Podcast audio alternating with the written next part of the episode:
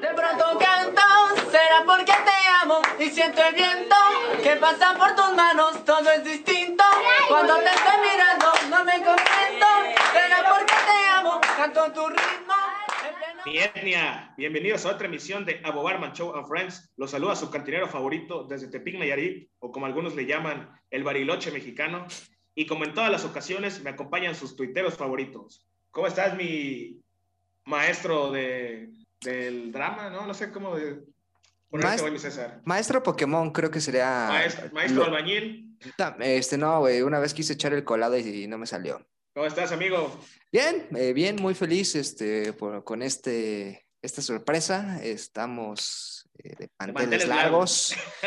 De, este, sacamos el frac, el sombrero de copa y pues espero la, la raza disfrute este, este especial.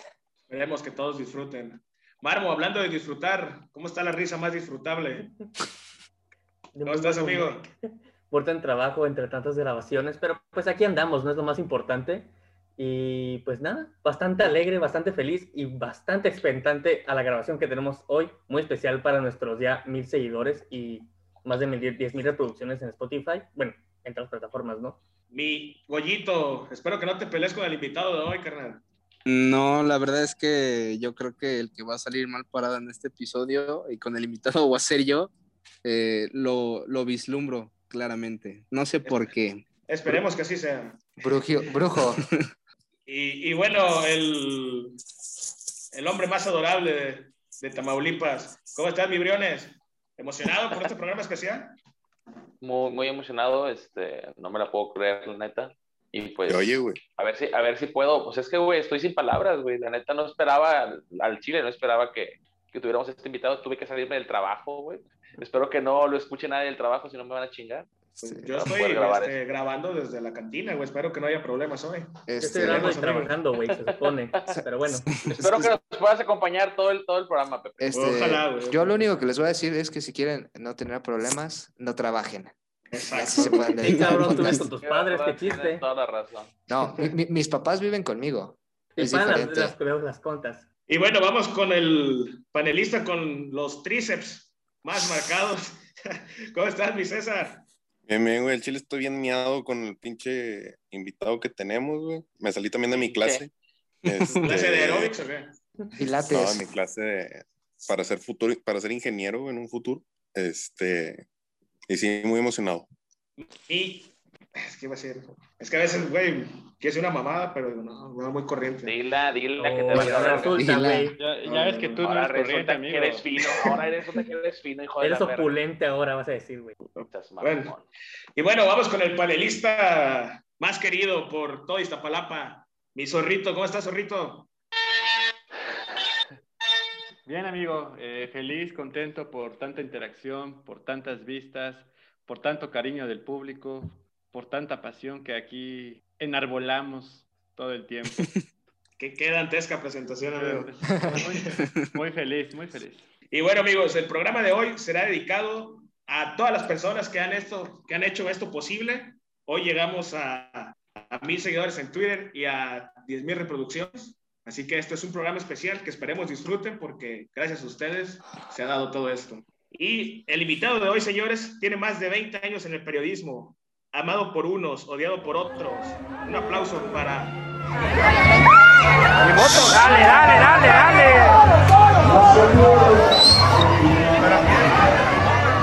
Pero bueno, mi raza, al parecer se están peleando aquí en mi barra. Voy a tener que dejarlos por un momento. Dejo todo el programa a César Show and Friends. Y bueno, ya después de la introducción hecha por nuestro amigo el cantinero más famoso de Nayarit, el Pepe, eh, pasamos a, lo que nos atañe, al tema del día de hoy, y con el invitadazo para celebrar los mil seguidores en Twitter y las 10 mil reproducciones en plataformas digitales. Eh, pues, el invitado del día de hoy es alguien que trabaja en el líder mundial de deportes. Su historia comenzó saliendo del Metro Rosario y, y tomó un camión hacia Tlanepantla. De seguro ya saben quién es. Es el enemigo público número uno de los chillermanos y de, la, de los aficionados a los Pumas. Eh, con ustedes, el gran Álvaro Morales, señores. Muchas gracias por, aceptar la invitación, Álvaro. Y pues estamos encantados de que seas parte de esta sorpresa por, por este logro de, de este H Podcast. Saludos muchachos, ¿cómo les va? Gusto estar con ustedes. No, el gusto es de nosotros. Este, pues bueno, empezamos con unas preguntas rápidas que normalmente se hacen a todos los invitados de este podcast. Y la primera es: ¿Campos u Ochoa? Híjole. Ah.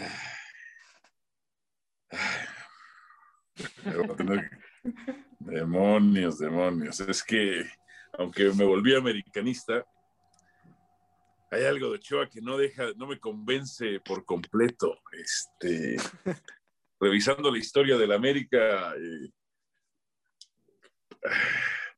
creo que todavía tiene eh, cosas, ya las va a mejorar, su salida, o sea, su juego aéreo no. O sea, Ochoa es un ídolo y lo reconozco y le ha dado a la, América, pero hay algo que no deja de, que no me convence del todo de, de Guillermo. O sea, para mí el mejor portero de la historia de América es Héctor Miguel, Héctor Miguel Celada. Y Campos, Campos era técnicamente muy malo, pero tenía unos grandes reflejos y unas grandes cualidades y sabía salir. Eh, pero pertenecía a un equipo que a mí no me cae bien, que, no me cae bien, que son los Pumas. Entonces. A nadie, a nadie. A nadie le cambian los Pumas. hablando de la selección, creo que me quedaría con Campos y creo que Campos debió jugar en el América, hubiera sido espectacular, o sea, y además, les digo una cosa, muchachos, todos los Pumas quieren jugar en el América, todos los Pumas quieren jugar en el América, entonces... Todos los ídolos de los Pumas acaban en Cuapa. Sí, y yo creo que hasta para efectos de venta, mercadotecnia y taquilla hubiera sido muy bueno que Campos hubiera jugado en el América, hubiera sido espectacular.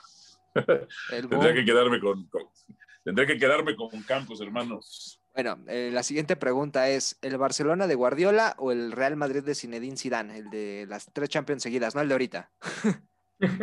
el de las tres Champions seguidas. Este, tenían al, mejor jugador, al mejor jugador de la historia, al mejor jugador de la, de, la historia como Cristiano Ronaldo. Eh, no dejo de reconocer el gran fútbol, el gran equipo y el gran fútbol de ese Barcelona sobre todo el del sextete, pero es un fútbol que requiere a figuras de altísima calidad. Incluso en febrero del 2019, el propio Josep Guardiola reconoció que ese tipo de fútbol no lo podría ejercer con, con el Zacatepec, por ejemplo, ¿no? No, bueno, no dijo el Zacatepec, pero este, que necesitas, Los Pumas, que necesitas, claro, o sea, necesitaba figuras y estrellas, ¿no? Sí. Necesitaba figuras y estrellas, o sea, ese fútbol no lo puedes hacer con los Pumas de Lilini, por ejemplo. este, eh, pero sí, me quedo con el, con el, con el de Zinedine Zidane de Cristiano Ronaldo. Bueno, a ver, ahí va una más complicada. ¿Janet García o Sofía Yunes? No conozco, a, fíjate, no conozco a, no conozco a ninguna de las dos personalmente, pero a Sofía Yunes no la he visto nunca físicamente, o sea, no la he visto ni en Instagram. Este, eh, Vamos a, arreglar eso. O sea, a ver, compartan pantalla, compartan pantalla.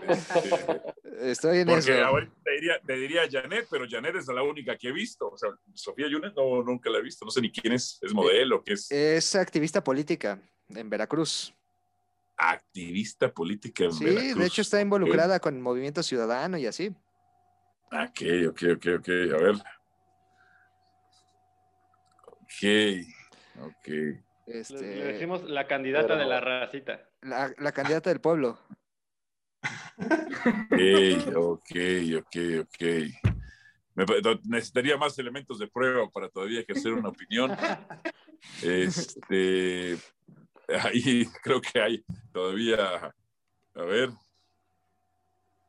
Ok, no, fíjate, no, no la había visto nunca. No la había visto nunca.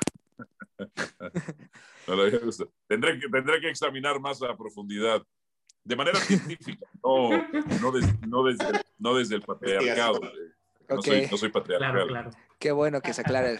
Bueno, a ver, eh, ya no tiene caso que preguntemos si Messi o Cristiano, porque ya nos respondiste hace rato con lo del mejor jugador de la historia. Pero bueno. Podría decir por qué, ¿no? Rápidamente. Sí, rápidamente, porque Cristiano Ronaldo para Álvaro Morales es el mejor jugador de la historia. Mira, Hablemos, hablemos en cuanto a su técnica individual. El tipo mide casi eh, dos metros. O sea, este- este- Messi es más chaparrito. Es decir, el eje, de eje de gravedad de Cristiano Ronaldo es mucho más inestable que el de Messi. La- las personas altas tienen un eje de gravedad mucho más inestable, pero es una cuestión física normal. Cristiano Ronaldo neutralizó y controló esa, eh, ese tipo de cosas eh, para tener una técnica individual propia de jugadores chaparritos. Apareció ya un puma hermano, carajo, ahí apareció un, un cachuncito, apareció, Pero- ya lo pero- vimos. Pero si Este lo lo, podemos sacar ahorita, no hay problema. No, no, no, esta es una democracia. Eso. Utiliza las, dos, utiliza las dos piernas con, muy, con alta calidad. Eh, más joven, evidentemente, eh, su drible era de 10 puntos, su drible era de 10 puntos. El impacto directo que tiene eh, en, los equipos en los que está para ganar es brutal. Eh, hablemos de cuestiones de, eh, bueno, además de usar las dos piernas, de saber driblar perfectamente, de hacer magia con los pies, de ser incluso pre- impredecible al, al conducir. Un tipo que utiliza la cabeza, no me refiero para pensar solamente, sino para rematar. Un tipo que jugó como volante ofensivo, porque cuando me dicen es que solamente es un goleador, lo cual me parece una estupidez porque pues este, siempre vas a querer tener un goleador, pero además es un tipo, un generador. No, pero es que aparte fue Messi como una evolución, ¿no? Lo de Cristiano, porque en el United jugaba más pegado a la banda y ya en el Madrid fue cuando se da la explosión de, de- del Cristiano que rompió los récords. Sí. Claro, claro, evidentemente la edad le va, le va- les va pegando, o sea, este es impredecible. Messi, Messi es predecible, pero en su época más joven, o sea, era predecible, sabías que sabías qué te iba a hacer, esa que partía siempre de la banda derecha hacia el centro, pero te la hacía, lo cual también es una, una, una virtud. Eh, no, no te maneja las dos piernas con alta calidad como lo hace Cristiano. Eh, digo, no, no es que siempre eh, se ubique en posición para rematar de cabeza, pero acuérdense en aquella final de Champions, La de Roma. contra Manchester y contra Cristiano, pues en realidad no es un cabezazo de Messi. Se- se- él flota de muertito en el aire la y, y la pelota le pega en la cabeza. O sea, Le cambia la dirección. o sea, no fue un cabezazo, ¿no? Eh, Messi no es un líder, no tiene la personalidad de líder, porque eso también hay que sumarlo dentro de- de- del fútbol. Eh, eh, no, él dependía de otros grandes jugadores como Xavi, como Iniesta, que sí pudieron ser campeones del mundo, que tenían otro impacto directo. Se fueron Xavi, se fueron los Iniesta y pues le ha costado muchísimo eh, trabajo. Eh, entonces me quedo, me quedo con eso. Eh, ya en, en cuanto al impacto, a los dos les falta una Copa del Mundo, que no deja de ser importante, no deja de ser importante, pero por ejemplo, para mí es mucho más difícil un torneo como la UEFA Champions League que una Copa del Mundo. La Copa del Mundo es, es, es incluyente de muchas naciones, es incluyente de muchas elecciones, este, que más, más que nada están ahí por una cuestión incluyente, para que sea representativa, para que sea un mundial. Eh, la Champions para mí es un torneo mucho más difícil. La Euro para mí es un torneo mucho más complicado todavía de ganar que el propio eh, Mundial. Sí.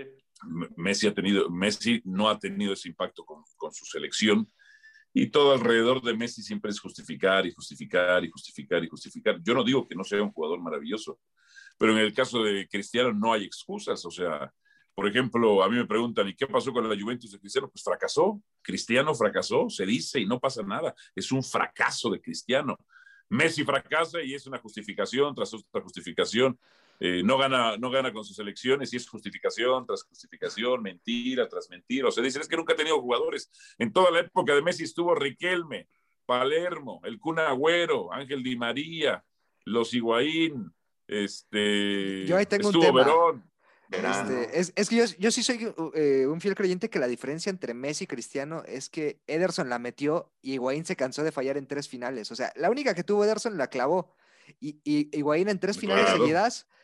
O sea, porque igual a nivel selección estarían parejos, pero la, la diferencia la hizo Ederson, no, no la hizo ninguno de Claro, los dos. pero imagínate, Ederson, si sabía que la fallaba, Cristiano lo iba a matar.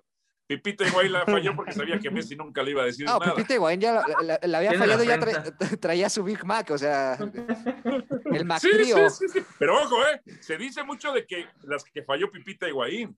Pero Pero, también Messi- otra vez el partido. No, Messi también falló tiene- Messi, esas Nadie se acuerda. No, no, no, totalmente de acuerdo. Tiene un mano a mano en el segundo tiempo contra este Neuer que la cruza de más y, y de, de esa nadie se acuerda. Pero Claro. Pero aún así, César, checa, checa el Mundial, ahora que se murió Maradona, cómo repitió en algunos partidos. Checa Ah, el, no, el sí. partido de Maradona contra los alemanes. sí, Hasta no, el no, no. minuto 90. O sea, el, Mundial de Messi se acabó en cuartos de final. O sea, Messi dejó de Sí, aparecer sí. en cuartos. O sea, contra, Claro. contra Bélgica fue lo último. Tanta Y- de O sea, la eso- fase- la fase- las fases de grupo de Messi son buenas y Sí. después ya. De, de hecho, hasta en, nada. este, en octavos el que, el que carga el equipo es este eh, Di María, si no me equivoco. Es el que mete el gol. Sí. Contra Suiza. Sí. Pero bueno, Bueno. este ya quedó más claro. Este, la Muy siguiente claro. pregunta es que hay, hay un reto en Twitter que se llama Ranmarruta del Sabor. Consiste en comer bien, pero Nada más re- repíteme, repíteme la, la, la candidata a la política, nada más. eh, Sofía Yunes. Este, y, y el, reto es eh, la Ranma Ruta del Sabor, que consiste en comer bien por menos de 50 pesos. La pregunta es, ¿ha- Ok. ¿has hecho una ruta del sabor?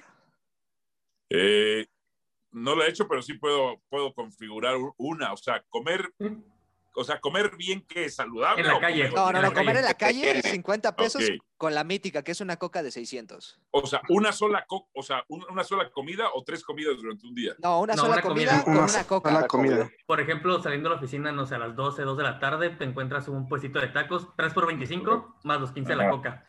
Ya con eso estás dentro. Sí, sí, sí, sí, sí, se puede hacer. O sea, yo, yo, soy, yo soy de Miscuac, te puedes ir a las gorditas del metro de Miscuac. Miscuac. Ufa, una joya.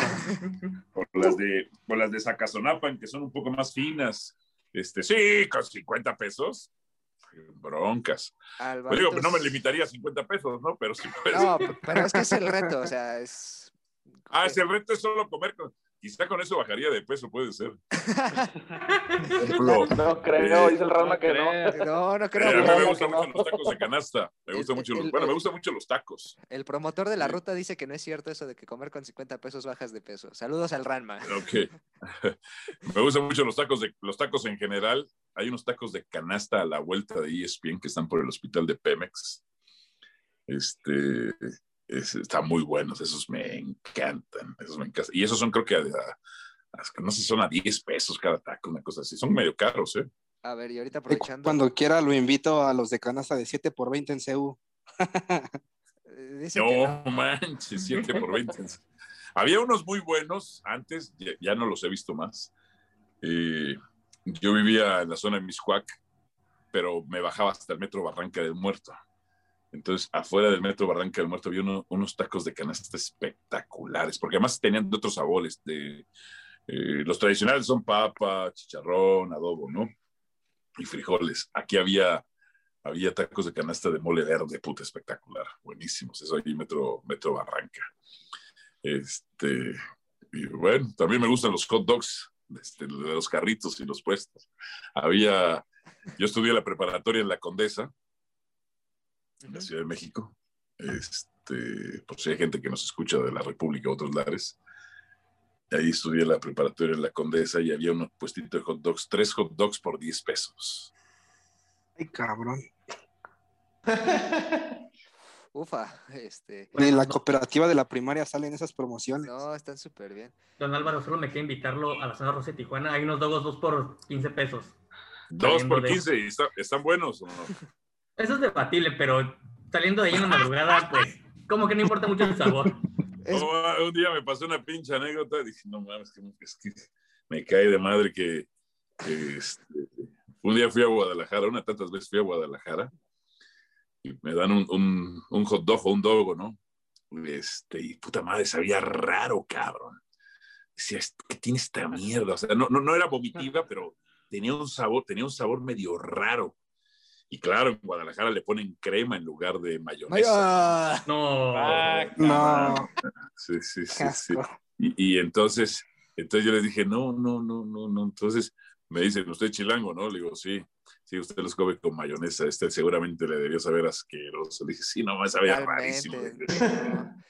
Bueno, antes de que cerremos el tema. Eh, y, y soy, soy, mira, soy catador de tacos de canasta, pero también soy catador de hot dogs. Un día en Morelia, como que he ido, a, he ido a cada estado de la República a ver cómo preparan los hot dogs. Entonces, en, en- en- en Puebla me llama la atención porque le ponen zanahoria curtida, trocitos de zanahoria curtida en. Chile, ¿no? No soy tan fan de esos, pero bueno, en Puebla están acostumbrados así. En Morelia le echan como fritura de papa, como que rayan la papa y la hacen frita y le ponen eso. Grandes hot dogs en Mazatlán. Ahí hay unos grandes hot dogs en Mazatlán. En Mazatlán había un antro que se llamaba el Bora Bora. Creo que ya no existe ese, ese lugar, este, en donde yo iba a cubrir las series del Caribe o las finales del Pacífico y cubría, iba saliendo, saliendo de ese antro, había, había esos hot dogs.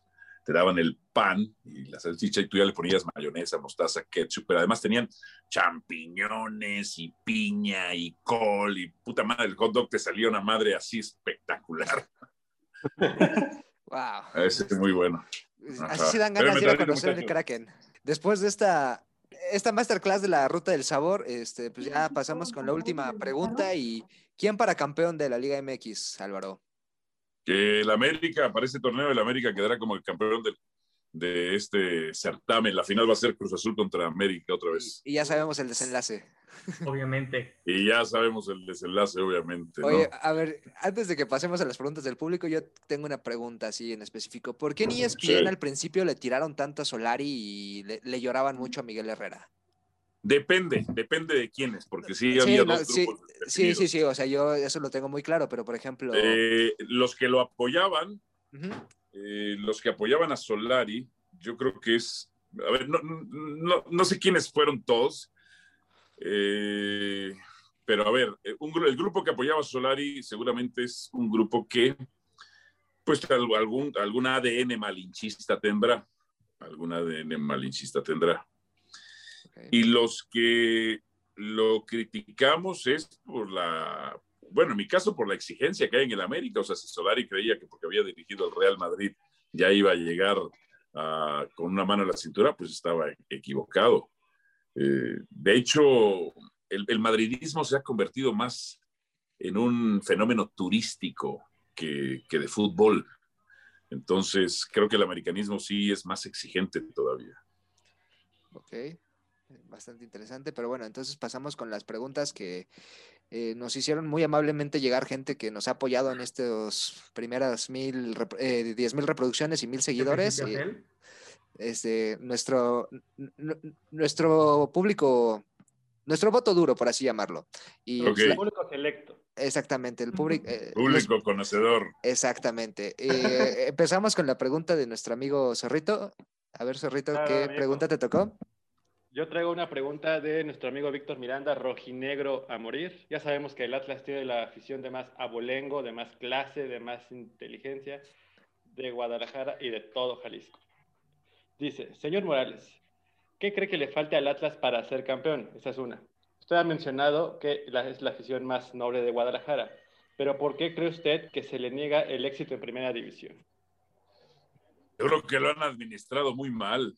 Lo han administrado, gran parte de la historia ha sido muy mal administrada por parte de los socios en aquel momento.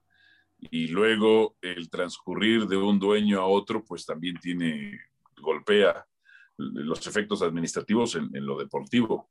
¿Qué necesita hacer para campeón? Armar un plantel competitivo, eh, pero con, con- que, que los departamentos de inteligencia deportiva se esmeren en traer lo mejor para el Atlas. ¿Está en vías con este proyecto de Orlegui o le falta muchísimo? Yo creo que le falta, le falta, sin embargo, me ha sorprendido que este torneo, después de la victoria administrativa que tuvieron contra el América, Los revivimos. revivieron, revivieron. También ahí, este, algunos hierros arbitrales les han, les han caído de maravilla. Eh, Pero pues es parte del juego, dirán por ahí. A ver, amigo Briones. La pregunta es de parte de Lalo CM27 Cabecismo. Dice, eh, ¿hasta dónde ha llegado Álvaro Morales para mantener el personaje que lleva en ESPN? ¿Hasta dónde he llegado? O sea, ¿qué tan lejos lo ha llevado? Creo que es lo que quiso decir el buen Lalo. Sí. O sea, que si no consideras que lo has llevado muy lejos, algo... por ese O estilo. algo que, que, que Sí. diga, sí, me arrepiento de, me arrepiento de haber, de haber hecho esto, me lamento de haber hecho esto, creo que sí me pasé. O no, todavía no llegué a No. ese punto. No me arrepiento de nada. A ver, repíteme otra vez la pregunta, ¿cómo es? Sí, la pregunta es que hasta dónde ha llegado para mantener el personaje que lleva, que lleva en ESPN. ¿Hasta Entonces- dónde he llegado? Sí, Más bien creo que es hasta dónde lo ha llevado el personaje. Ahí el buen Lalo se... Me falló la Pues, redacción de la mía. Ujú. Cha madre, que- a ver, que la mande otra vez y que especifique, ¿la, la mandó en vivo o no? No, no, no, no, que es mando. martes, es lo más triste. Claro, nomás que anda chupando. o sea, Es que le, le va al Cruz Azul, él vive deprimido. o O, sea, las chi- o las chivas. o sea, o sea, yo, o sea, no, no me he acostado con nadie para tener lo que tengo, ¿no? Aunque Bueno. yo creo que a lo bien. mejor va más, va encaminado a eso, de que, qué tanto eh, crees tú que si te, has- te has pasado con, con, con lo que has tenido que hacer para, para mantener el personaje. Eh, pues no, creo que no, no, no me arrepiento de nada. Este, si me he pasado, no, o sea, la verdad es que todo lo que he hecho lo he hecho muy consciente, este, sin arrepentirme absolutamente de, de nada. O sea, sí, no, creo que, o sea, creo que de naturaleza y, y- y mi esencia de, de donde vengo, creo que pues es, es así, o sea, es, es, este, este, es pesada, es manchada. Entonces, este, Ok. no, no, no. A ver, este, Tocayo, ¿qué pregunta traes tú? A ver, este lo manda el Guti La Quinta, que dice, a pesar de haber vivido poco en Guatemala, ¿siente algún arraigo deportivo con el país? No, ninguno. Al arraigo deportivo. O sea, que si le voy al sacachispas o al, comunicaciones. al comunicaciones o al, ¿qué otro tienen? El rojo. ¿no? Shelahu. Ah, el Xelajú, este, los municipales, ¿no? No, ninguno. Absolutamente este, ninguno. Llegué muy, lle- llegué muy bebé acá y entonces, eh, y como llegamos con, ya teníamos familiares acá en México, pues inmediatamente, en mi caso, no fue así el caso de mis padres, en el caso de mis padres sí fue distinto, pero yo, yo llegué como que insertado a esta sociedad, ¿no? Ok. Este, a ver, Axel, tu pregunta. Claro que sí. Eh, la mía es, bueno, no me pusieron el usuario, pero dice, O sea, me ¿qué tan bien, qué tan bien Omar se lleva con José Ramón Fernández? Ahora me llevo muy bien, ahora somos socios.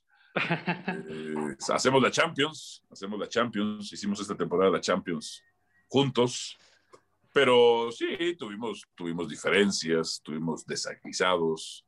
Luego hubo otros momentos también que nos llevamos muy bien. Algún, un día hicimos un viaje juntos a, a- Mérida, Yucatán. Este, pero ahora, ahora bien, ahora andamos de partners, digamos, nos combino a los dos. Ok. E- esa pregunta la hizo el buen George, igual, fiel seguidor del programa. Y bueno, eh, yo voy a hacer la última, la, la hace el buen Lucam García, arroba Lucam García. y bueno, pone, Álvaro Mora- Morales, en palabras de John Sutcliffe, en su libro, menciona que es muy aficionado al hard rock y al heavy metal. Si pudiera ser un once de personalidades del rock, ¿quiénes serían? Todos los de Iron Maiden, Ok, la alineación completa, in- incluyendo a Ah, este... Se me fue el nombre de la mascota.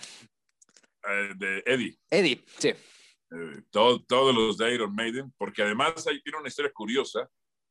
Eh, no, no, eh, han tenido varios este, vocalistas, también hay que incluirlos. Eh, creo que uno una vez llegó un bajista porque no estaba el otro y le, y le dijeron, pues ya quédate, tienen dos. Este. Eh, Ya llevamos ahí cinco, ahí. ¿no? ¿eh? ¿Ya, ¿Cómo? lle- ya llevamos cinco ahí. No, como, con todos los vocalistas son como siete. Bueno, ya llevamos siete, entonces nada más nos faltan cuatro. Cuatro. Eh, ponme ahí a todos los de. Ponme ahí a todos los de. Bueno, no sé si lo han escuchado. ¿Moderato? mucho. Moderato. Eh, War, War, War Cry es un grupo español, me gusta mucho. Ponme ahí todos los de War Cry. Ponme ahí. Este, lo que pasa es que sí es un metal, pero como romántico, los de Rata Blanca. Ok. Este, sí, pues ahí, ahí con, ahí- ahí con esos, ahí con esos tenemos. Hay, hay un grupo raro que me gusta que se llama Kraken, pero ese no es muy conocido. Kraken. Los, los de este Mago de Oz me gustan también.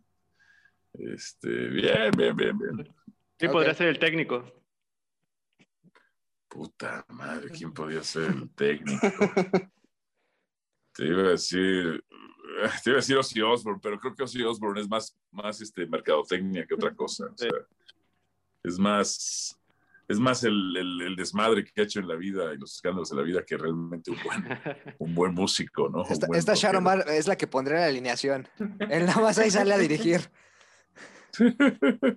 Eh, también te podría ir a los de Guns, por supuesto, ahí. Aunque es otro tipo, es un rock más, más este, glamuroso, diría yo, ¿no?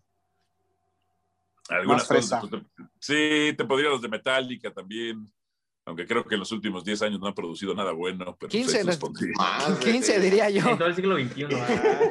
Sí, sí. O sea, Creo que el último que sacaron fue un... Negro. un- no, no, no. El último una que me co- gustó. o sea, el último bueno que sacaron fue una colaboración que hicieron con una sinfónica. No, no me acuerdo, que es una representación teatral también. Se me fue el nombre. Ah, ya sé cuál es, pero no me acuerdo del nombre. es que, es, es que ser rockero es una actitud de, es una actitud de, es un estilo de vida juvenil.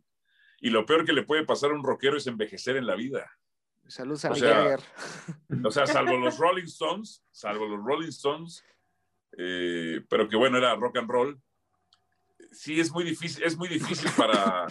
Mira, eh, decían, decían este los de Kiss, que bueno, tampoco era metal, era más este performance. Era glam rock, pero con más performance que, que la música era más, era suavecita, eran baladas rockeras. Era más Para poner el show de los conciertos. El, el Ballad Pues al- Power, ¿no?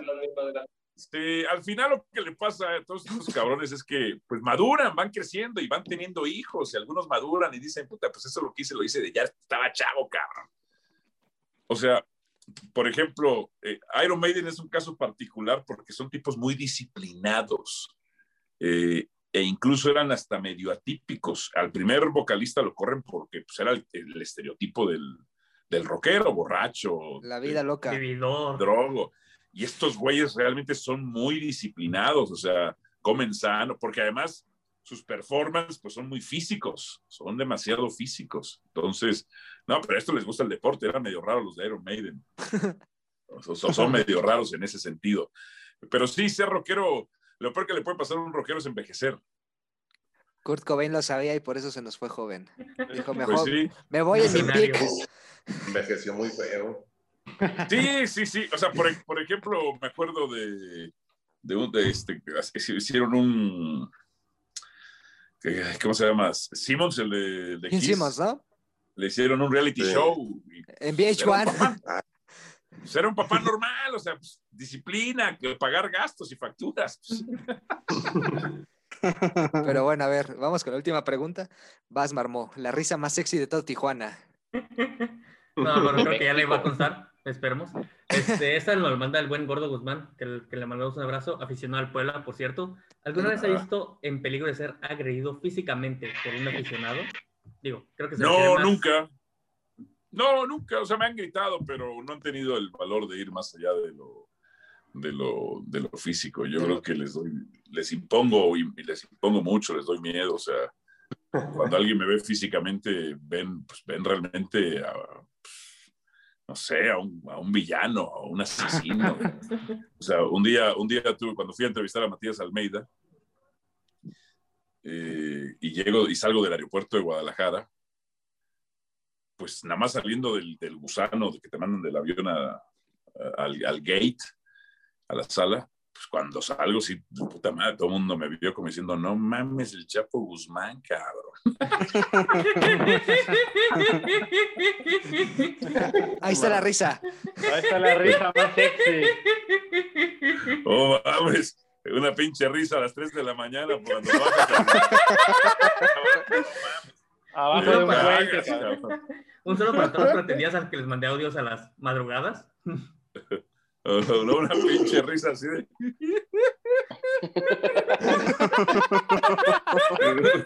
No mames, el pinche guasón se reía tan cabrón. También. Pues sí, entonces, eh, no, nadie me ha querido, nadie me ha querido agredir. Un día estaba caminando sobre insurgentes y pasó un güey y me dio mucha risa esa vez. Pasó, Álvaro Morales, chingas a tu madre. Y yo, pues gracias, güey, ¿no? Y yo seguí caminando. Y, seguí caminando como seis o siete minutos y me alcanzó. No, don Álvaro, perdóneme, discúlpeme.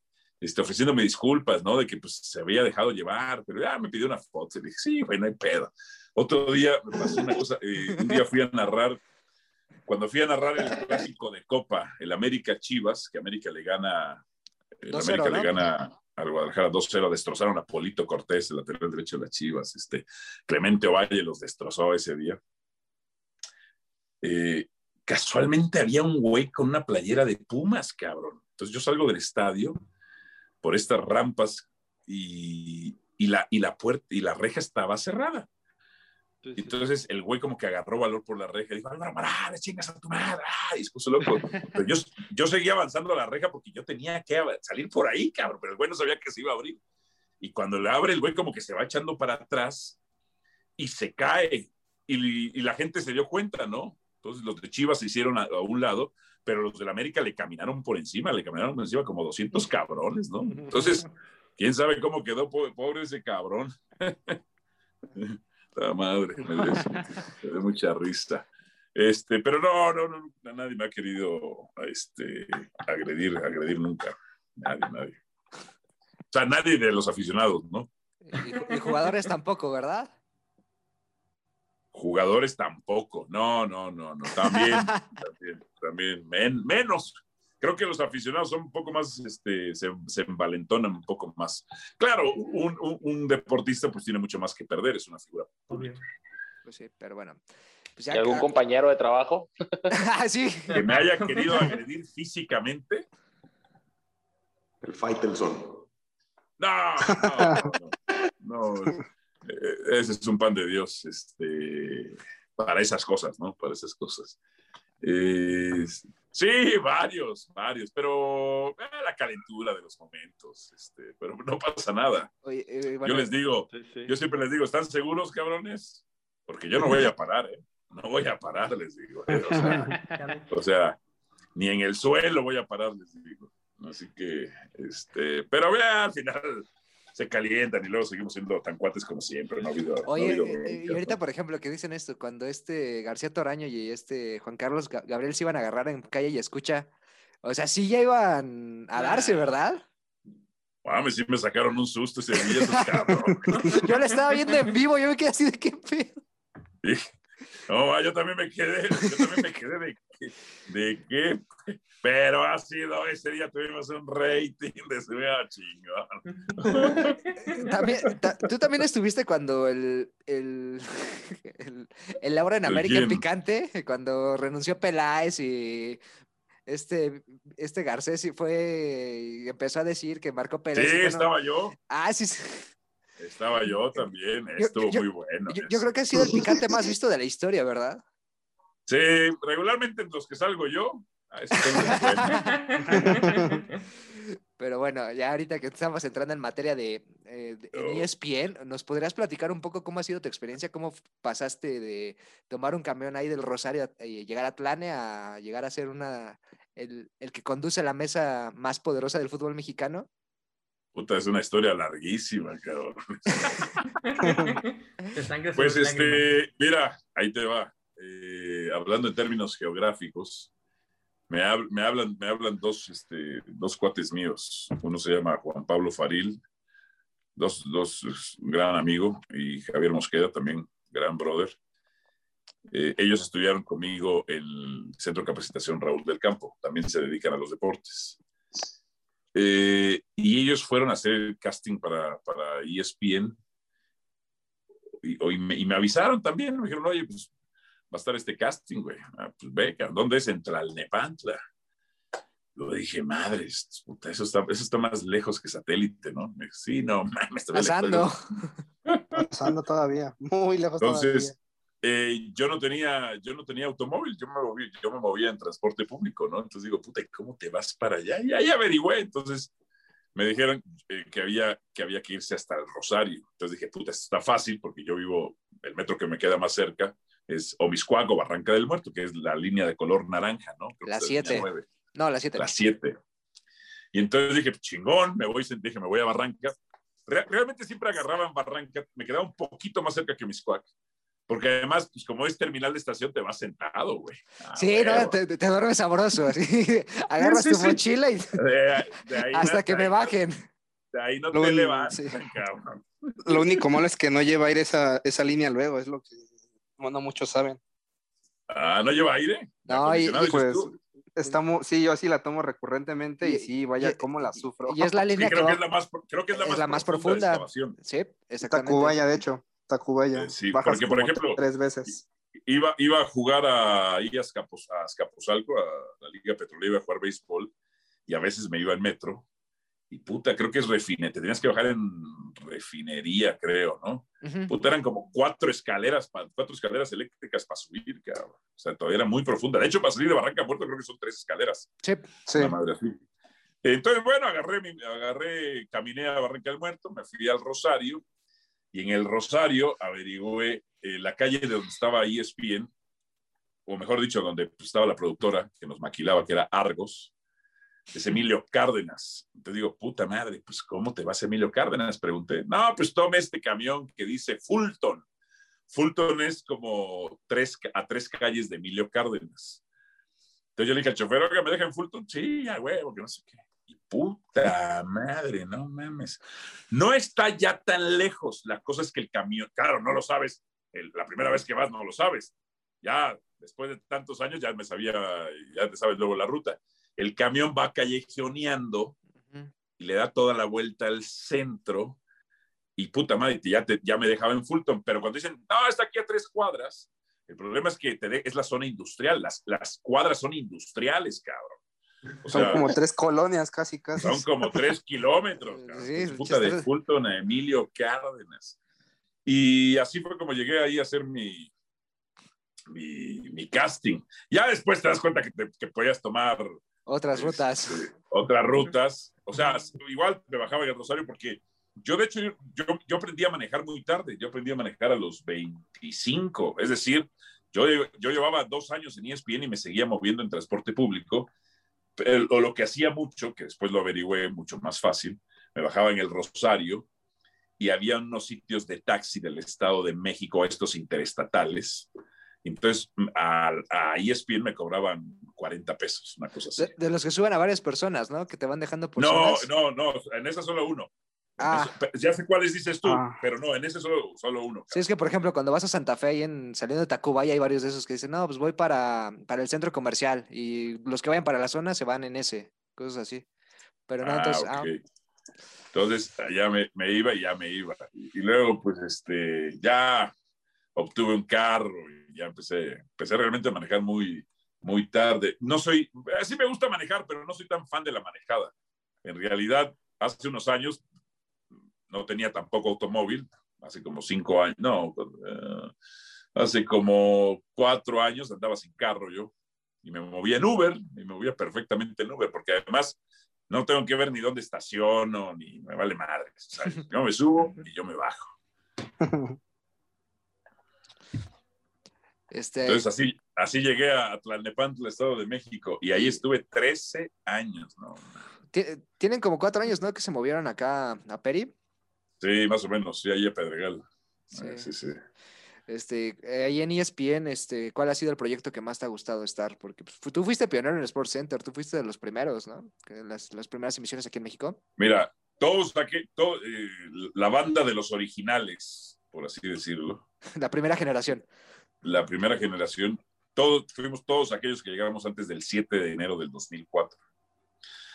Hay unos güeyes, hay unos güeyes que llegaron en febrero y dicen, no, yo también soy de los originales. No, güey, tú no eres de los originales. No llegaste. Entonces estaba, estaba Palomo Sánchez Lafontaine, Beto Murrieta, eh, John Sutcliffe y yo. Esos éramos. Que espero no haber omitido a ninguno. Hasta Adriana Monsalve también estaba, ¿no? No en la primera generación. Monsalve Ah. llegó, llegó mucho tiempo, mucho tiempo después. Me acuerdo en su casting, porque yo estaba en su casting. Lo hizo, lo hizo muy bien. Ella era actriz y cantante, hacía comerciales en, en Estados Unidos. Este, y, y, llegó, hizo muy bien su casting, eh, lo escenificó muy bien y, se quedó, pero fue, eso fue tiempo, mucho tiempo después. Ah, ok, entonces estaba en el error. Este, a ver, excluyendo el programa de que ahorita ya mencionamos de la renuncia en vivo. Ah, pero me dices qué, qué proyecto me gustaba más. Sí, sí. Pues, eh, mi, bebé, mi bebé calla y escucha que anda ahorita en cuarentena por todo el tema de la pandemia, ¿no? Ese es, ese es, ese fue, un programa que revolucionó a la cadena, además, ¿no? Y que antes de la pandemia teníamos los números, estábamos en el top de ratings del canal. Canal. Sí, eso que es horario laboral, ¿no? Era entre 4 y 5. Era un horario muerto, era un horario muerto. De hecho, eh, yo estoy renegociando mi contrato hace cuatro, a ver, sí, hace cuatro años, porque se me vence ahorita en diciembre, ya me acordé.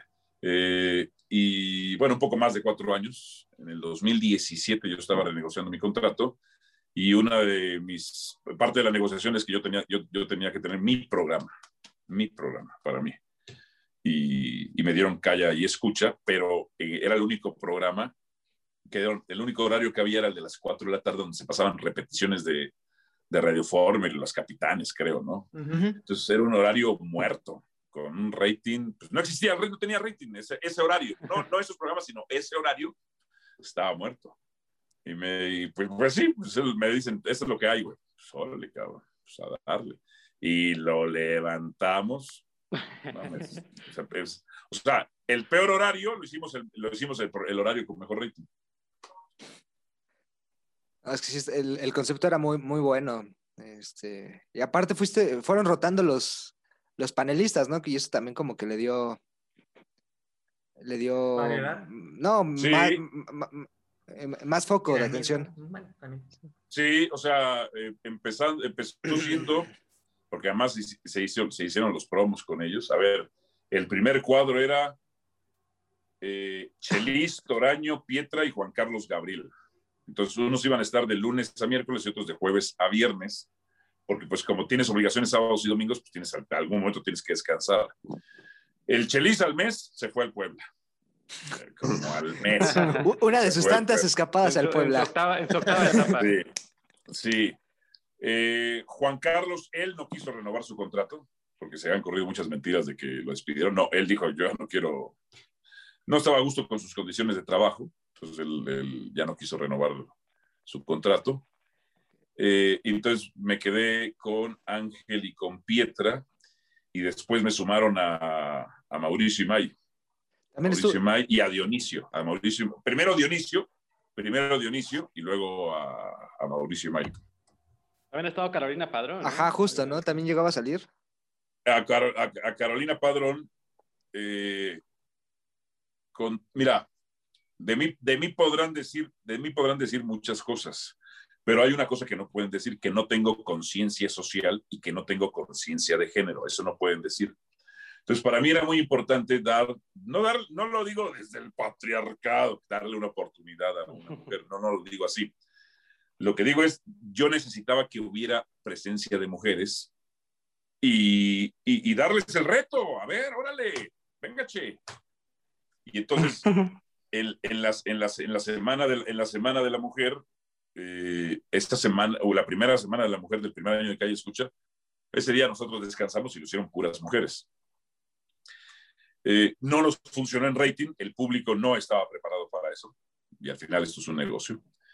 Pero eh, yo he sido muy consciente de que necesitamos, necesitamos este, a las mujeres en los programas, más allá del clásico valga la redundancia del clásico cliché, de nada más utilizarlas por su, belleza, sino también que formen parte del reto.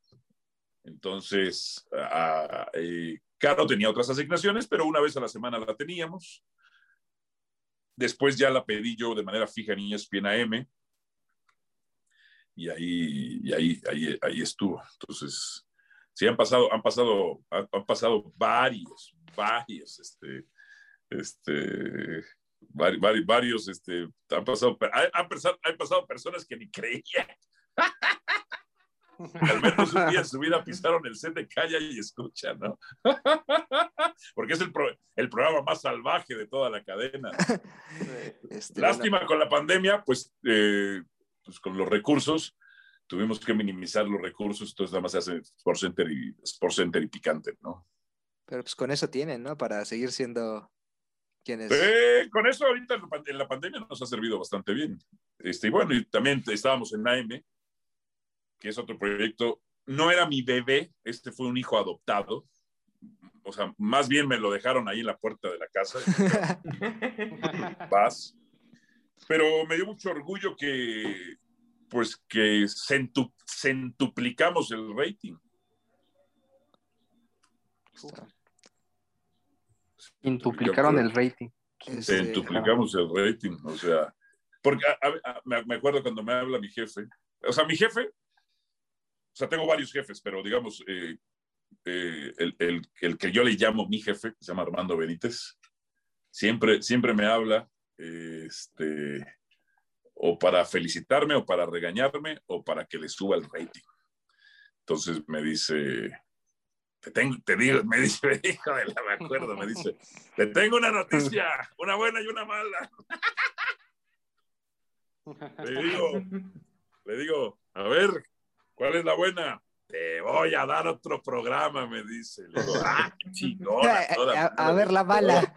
Es un perro Dice, muerto. La, la mala es que te vas a levantar temprano, cabrón.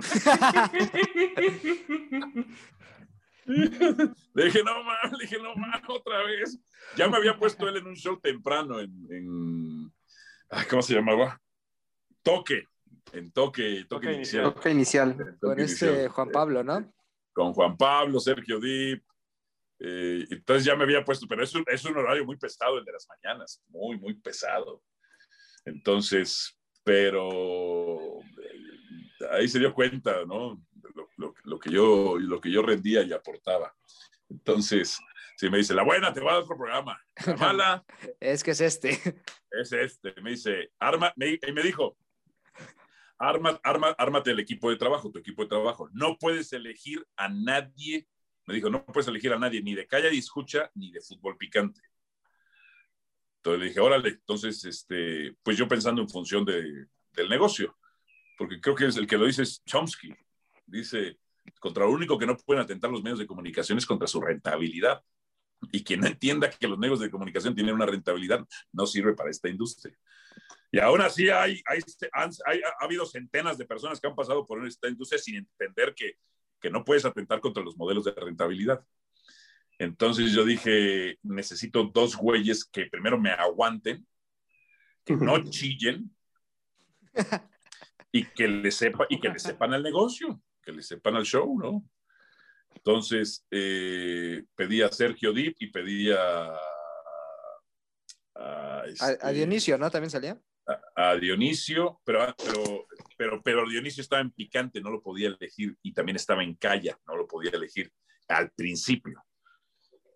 Y a Adalberto Franco, y a Adalberto Franco. Entonces empezamos a Adalberto y este y Sergio y yo.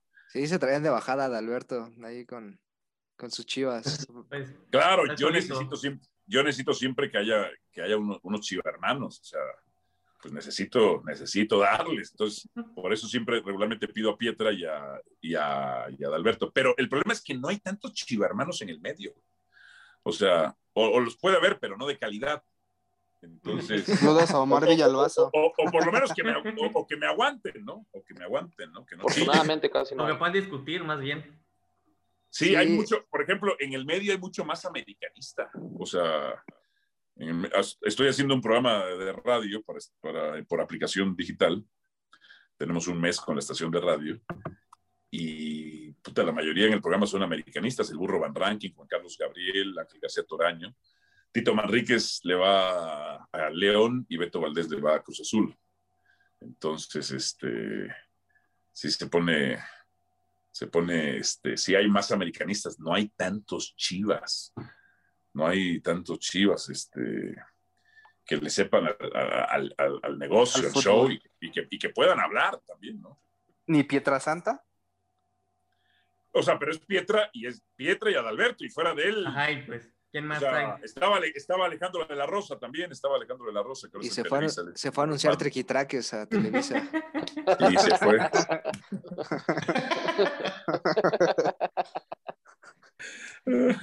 Sí, no. Ah, Es, es que cada que pueden se lo recuerdan en, en Twitter, entonces es... ah, sí, no sabía. ¿Qué le, qué le ponen Sí. al buen Ale? Primero, pues, cuando se fue el piojo, dijo que en marzo los americanistas los iba- lo íbamos a extrañar. Llegó marzo y vimos que la América pasó lo de los tres puntos en la mesa. Decimos, güey, ya estamos, ya estamos en marzo, ¿qué- ¿cuándo lo vamos a empezar a extrañar?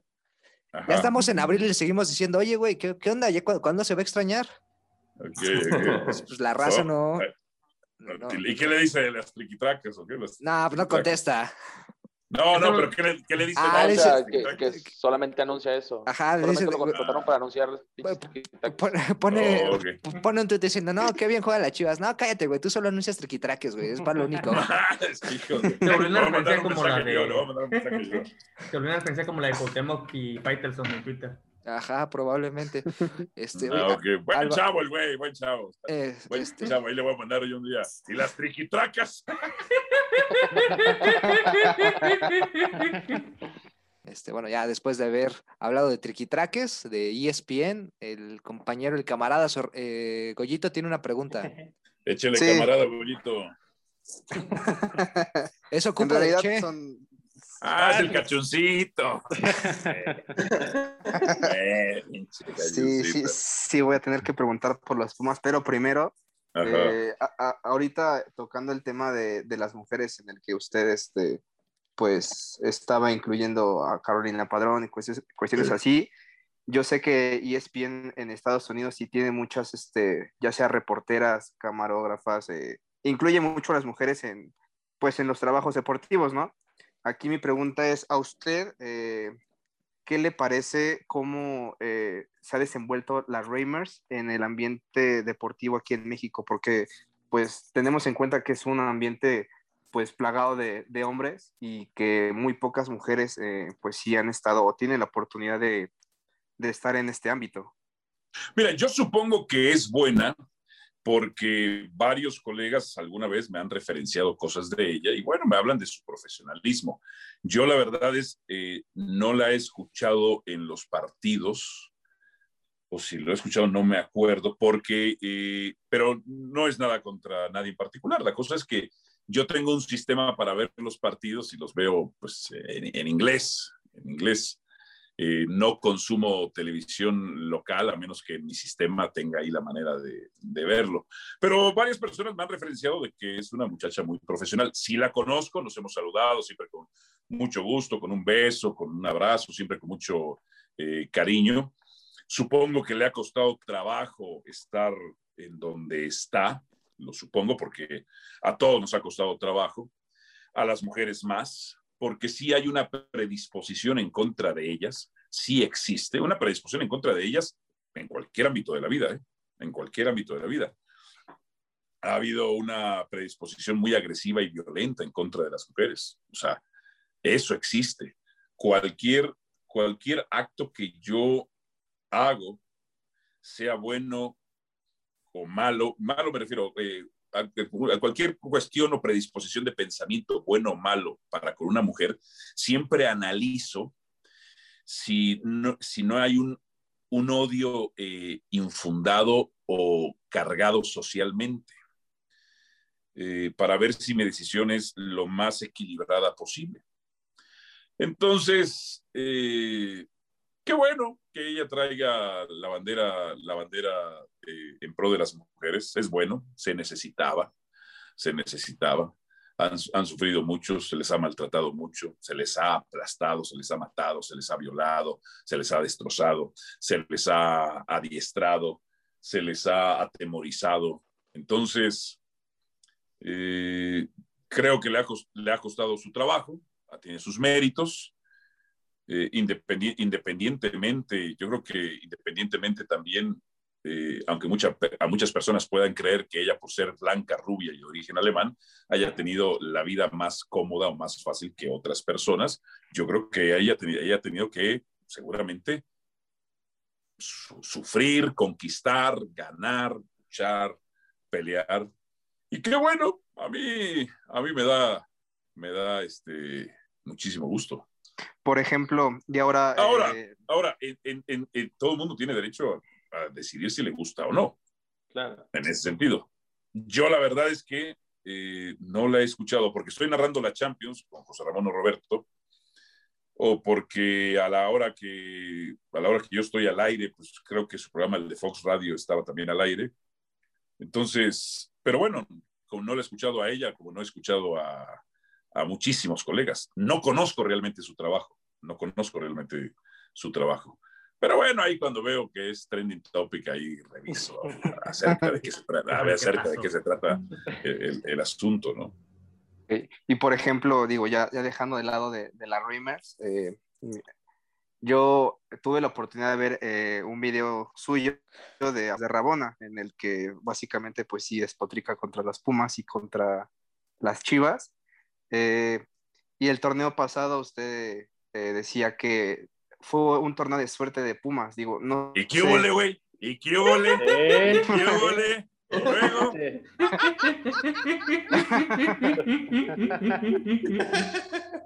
Y pues... ¿Y ahora pues, qué? Digo, digo, argumentos ahorita créame que no tengo, porque aunque digan que se fue Iniestra, Mayorga, cuestiones así, Iniestra ni González... Sí, no, eh, y González, digo, aunque sí era un delantero top eh, de la Llegó liga, Gabriel Torres, junto ¿no? con Dineno, pero pues no es lo mismo que Carlos González, digo. Aquí... Pues eh, Gabriel Torres venía de, de- de un año de como de 19 goles, o sea, era bastante bueno. ajá, de Ecuador. sí, con Independiente del Valle, con Ecuador. Sí, Pues ganó Sí. la Sudamericana, creo. sí, sí, Sí. sí. Tampoco Sí, sí, sí. se tiren No, al piso, mis cachoncitos, tampoco Con- se piso. No, digo, vaya, aquí lo, lo que muchos aficionados de Pumas, digo, no voy a hablar por todos, pero sí, créanme que a muchos les molesta todos lo- los comentarios que dice de que por suerte y cuestiones así. Eh, la pregunta va enfocada más en el que, ¿por qué usted considera que no, o sea, los méritos de Pumas son siempre desprestigiarlo, vaya, o sea, de que pues es que no, o sea, no tiene nivel para competir, cuestiones así. Pero ¿cuál mérito, dices, como cuál mérito dices tú? O sea, de que, por ejemplo, el torneo pasado, o sea, yo sé que jugaban feo, eso sí no lo voy a negar, jugaban feo y, y, gana- y ganaban partidos por, pues, por suerte, digo, empataron, por ejemplo, de último minuto contra los Ah, Tigres, ¿cómo le ganaron al? Cruz Azul, ¿Cómo dijiste? le, le empataron a último minuto a los Tigres.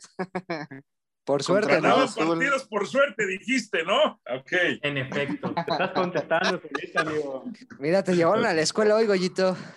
Sí, digo, yo, yo, sé, yo sé la arrastrada que me esperaba en esta preta. Mira, lo que pasa es que eh, tanto sobre Pumas y como Chivas, y también incluyendo sobre América, se han construido muchas mentiras. La mayor mentira que se ha construido alrededor de la América es que los árbitros la ayudan. La, la mayor mentira eh, sobre Pumas es que eh, es un equipo grande. Voy a explicar por qué. Métete a YouTube, incluso, porque hermano, yo siempre tengo argumentos o algo. No, no, o sea, lo que a, lo- a la gente le encabronan mis formas. Realmente lo que le encabronan son mis formas. Sí, Este, sí, sí, sí. Mira, hay un, hay un, este, hay, pónganle en YouTube una entrevista, eh, había un programa controvertido, se llamaba, controvertido que conocía Juan Dosal, pónganle José Ramón controvertido. Sí, sí, sí. Y ahí mi partner, mi partner José Ramón, eh, lo dice así, pues, tuvimos, que, tuvimos que crear, inventar que Pumas era grande porque este, necesitábamos hacer un contrapeso mediático con Chivas, Cruz Azul y, y América, porque claro, Pumas lo transmitía Imevisión, entonces Imevisión. tenías que vender a Pumas de que era grande. A ver, yo siempre he dicho, no hay grandes en el fútbol mexicano y el único que tiene un comportamiento como tal es el América. América. Entonces, eh, ese tipo de cosas que se han creado alrededor, eh, a mí me gusta desmitificarlas. Pero cuando encuentro que el aficionado es de piel delgadita, pues más lo buleo, me ensaño más por gusto. Es una cuestión de este. eh, algunos dirían que de ego. Yo no tengo ego, lo maté. Pero entonces, este.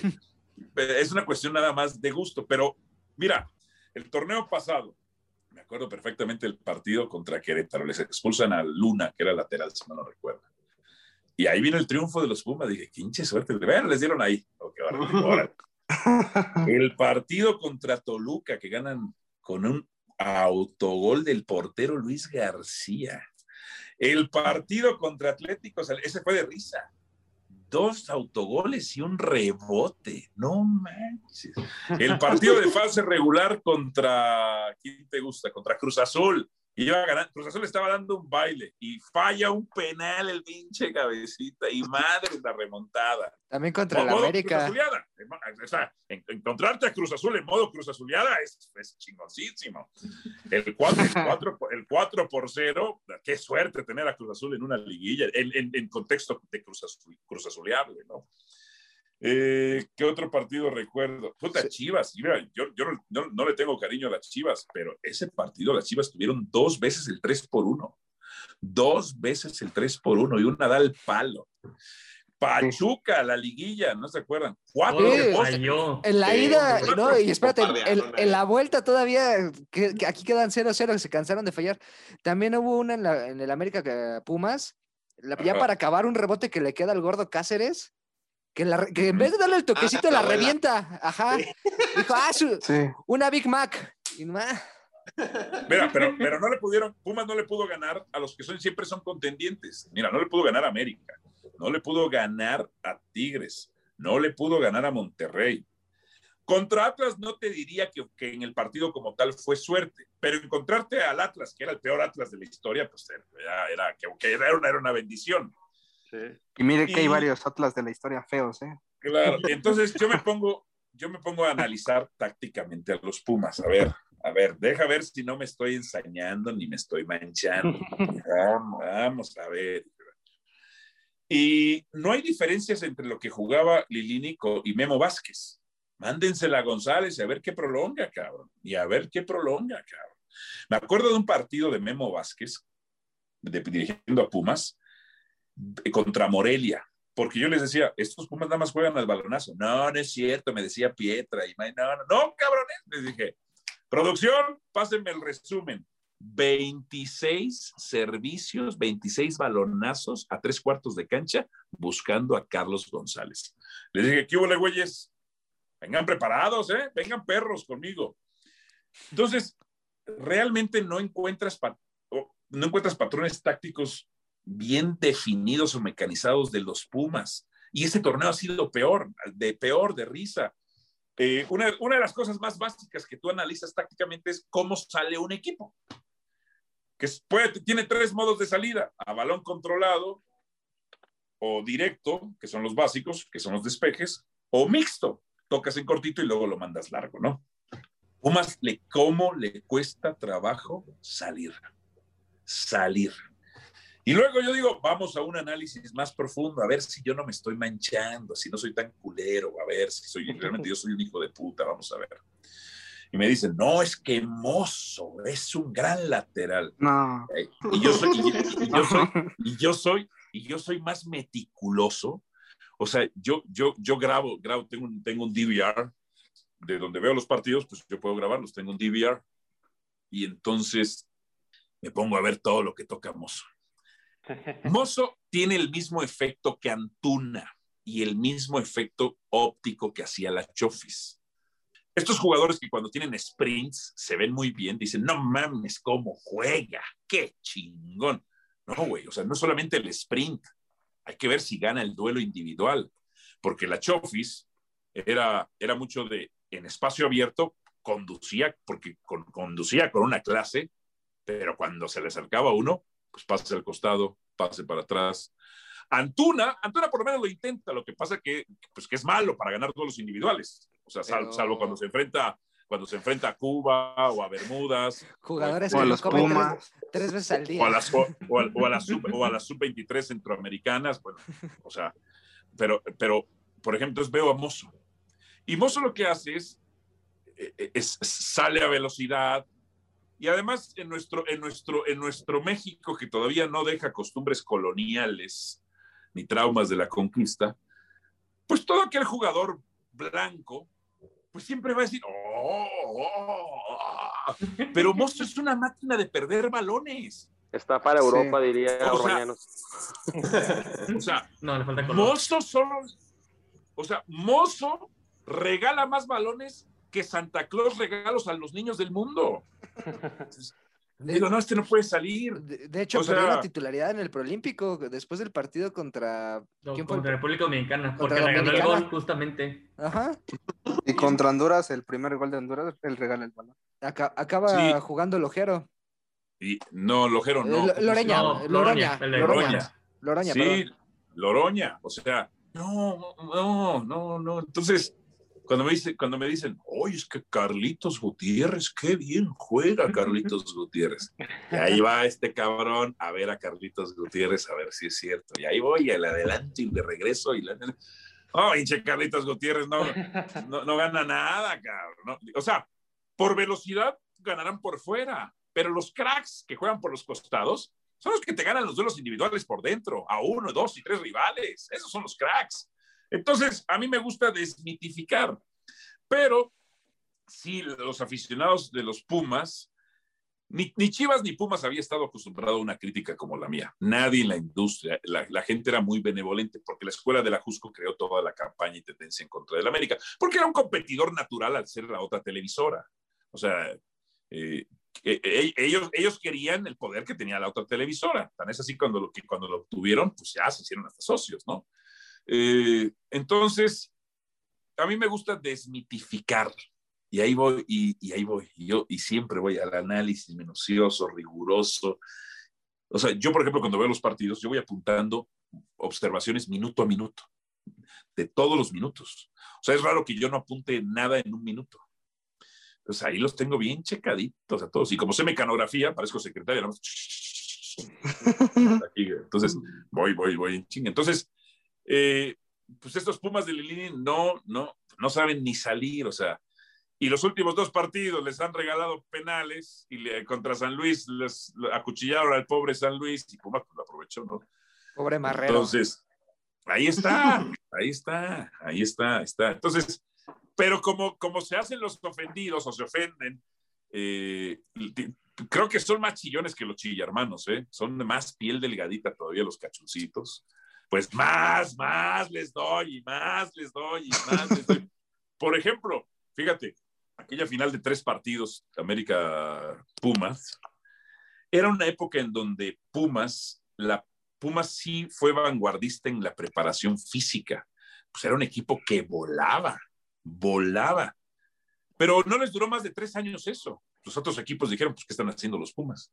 Ah, pues traen preparadores físicos de estas características, pues traigamos lo mismo. Y luego los demás equipos emparejaron. Ay, es que la cantera, la cantera, hermano, o sea, no es contra ti, pues, es contra la mentira eso de la cantera. Pues en los últimos cinco años los que más venden son Pachuca y América. Pachuca y América son los que más venden y generan de cantera. Entonces, eh, luego vienen las justificaciones. Ay, es que no tenemos dinero. Pues entonces no te presumas como grande, güey. No te presumas como grande. En la mesa de los grandes, en mi percepción, ahí todos chupamos y todos comemos y dividimos la cuenta, cabrón. Entonces está la mesa de los niños. Está la mesa de los niños. Ahí están otros. Ahí están otros. Y ahorita para, bueno. para Álvaro Morales, ¿cuál es la mesa de los grandes del fútbol mexicano? Pues es, es América, o sea, no hay grandes, pero digamos en la mesa de los adultos. América, El de cabecera. Tigres, Tigres. eh, Cruz Azul, pero siempre se le olvida la cartera. Saca una tarjeta de Coppel Cruz Azul. Se la llevó Billy a Panamá. Ándale, ándale. la chequera anda de Panamá ahorita. Está en Bermuda. Sí, sí, sí. Sí, sí, sí. Ok, este, a ver, el... Briones tiene una pregunta. Sí, de hecho iba encaminado a eso, de que la opinión, yo nunca, nunca he escuchado la, la opinión sobre el fútbol regio, yo le voy a rayados. Nunca he escuchado opinión sobre el fútbol regio, si, si realmente consideras que es como una moda, como muchos aficionados en Twitter lo dicen, que es una moda y que ya se va a acabar. Por ejemplo, ya se está viendo un poquito la, la debacle de, de Tigres, pero si consideras que es una moda o piensas que llegaron para quedarse, o sea, que se va a mantener mucho tiempo lo, el que ellos se estén contendiendo. Mira, mientras Cemex sigan teniendo la alianza con Cemex, eh, yo creo que Tigres se va a mantener sólido, eh, aunque en este torneo no le esté yendo tan bien. Pero en el momento que la familia Zambrano, los herederos del señor Zambrano se peleen, que luego tienen sus discusiones fuertes y digan, ¿sabes qué? Ya, ya para qué estamos metiendo lana en Tigres, ahí sí, ahí sí a Tigres se lo lleva la fregada porque la, la universidad no va a poder asumir los costos, ¿no? Al contrario, la universidad lo que le conviene es que seguir rentando, rentando al equipo. Y en el caso de Rayados, por lo menos los creo que los Tigres han hecho, ¿cómo te diré? Pues al menos desde el discurso, por lo menos les es atractivo a otras partes de la República. Porque ya hay, hay poquitos Tigres en Chiapas, en Oaxaca, en, en otras partes, ¿no? Pero de Rayados como que todavía no, no, yo sé que en ese sentido el mercado regio les basta y es suficiente, pero no, no, han tenido como mayor intensidad. Aquí en la Ciudad de México hay anuncios de rayados, hay como dos, uno sobre, había uno sobre el distribuidor vial San Antonio, el segundo piso. Pero sí. sí. no hay una, creo que, creo que Tigres por lo menos hace una labor un poco más de, de este, sí, de, vende, nacional, de, de, nacionalizarse. Pero luego vienen con, la, vienen con las pendejadas estas de que nosotros no representamos al fútbol mexicano. Y seguramente eso le debió cagar a la empresa dueña. Sí, me hicieron disculparse. Sí. Que, que, man, que, mandó a los sargentos a, a, posar con la bandera. A huevo, ¿no? o sea, no, imagínate, entonces yo, uno, uno pudo decir, no compren Cemex, porque pues solo que solo lo vendan en Monterrey. No mames, se hubieran cagado, cabrón.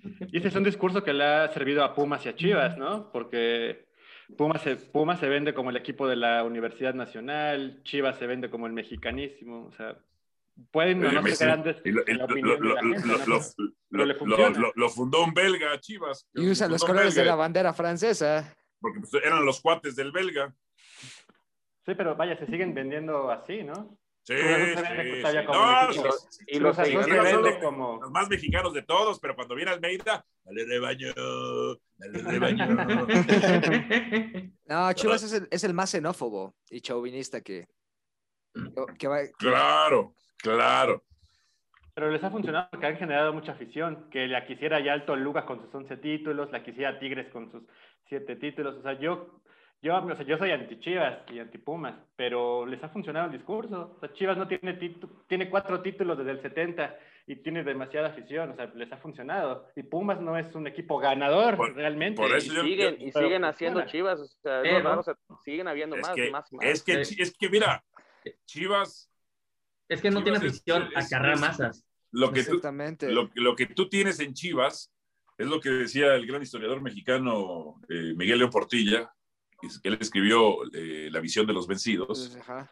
Y también lo que hizo Octavio Paz en El laberinto de la soledad, pues es, es apela, apela, apela a Chivas y un poco los Pumas a, a, a lo más oscuro e ignorante de, de, de, la masa de nuestro país.